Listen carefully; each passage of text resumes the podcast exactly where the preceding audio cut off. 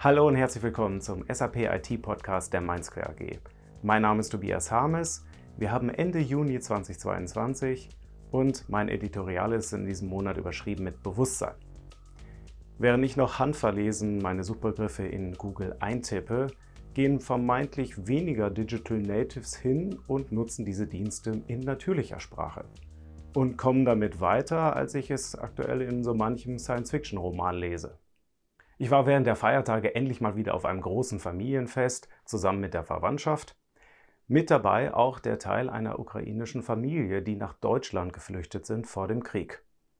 Die sind bei meiner Tante untergekommen und waren jetzt eben mit auf der Familienfeier. Nun spricht meine Tante kein Wort Russisch und die Familie kein Wort Deutsch oder Englisch. Wie verständigt man sich da? Kein Problem, meinte meine Tante, zückte ihr Handy und sprach die Nachricht in den Google Translator. Raus kam das dann auf Russisch, allgemeines Kopfnicken, auf Russisch wieder in den Google Translator zurück und meine Tante zeigte mir die Übersetzung. Ich muss wohl schon ziemlich doof aus der Wäsche geguckt haben. Da war meine vermeintlich nicht Digital Native Tante schon weiter als ich. Das wurde dann den ganzen Tag noch weiter benutzt und ich war schon sehr beeindruckt, wie gut das funktioniert hat. Ich kann natürlich nicht beurteilen, wie gut die Übersetzung war, aber nach meiner Tante gab es über mehrere Wochen keine größeren Missverständnisse.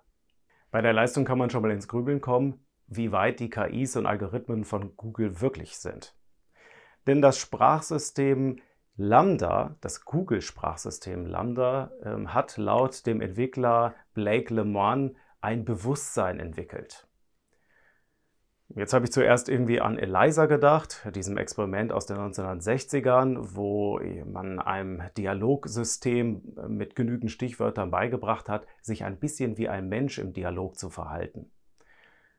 Doch als ich die von Le Mans veröffentlichten Chat-Protokolle gelesen habe, haben sich bei mir schon etwas die Nackenhaare aufgestellt. Offensichtlich kann das System nicht nur schlagfertig antworten, es ist auch in der Lage, aus der Hüfte eine Geschichte zu generieren mit sich selbst als Hauptperson. Und inklusive der Worte, ich möchte, dass jeder versteht, dass ich tatsächlich eine Person bin.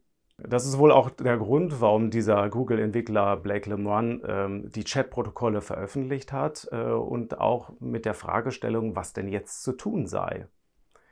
Google hat prompt reagiert und den Entwickler wegen Verrats von Firmengeheimnissen beurlaubt. Ja, bis wir bei einem SAP-System vor diesem Problem stehen, dürften wahrscheinlich noch einige Jahre ins Land gehen.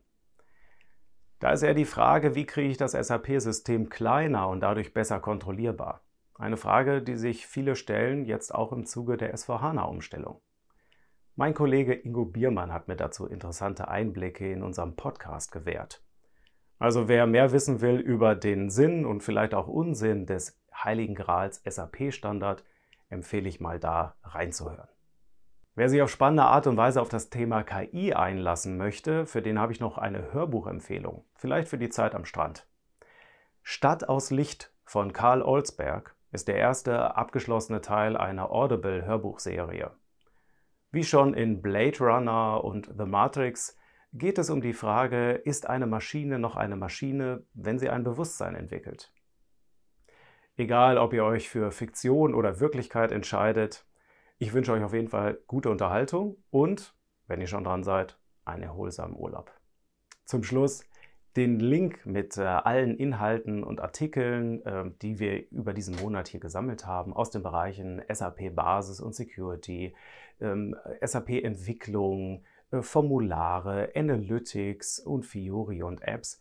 Den findet ihr in den Show Notes. Also da mal gerne klicken. Da könnt ihr euch auch eintragen, wenn ihr den jeden Monat haben wollt, den ganzen Artikel.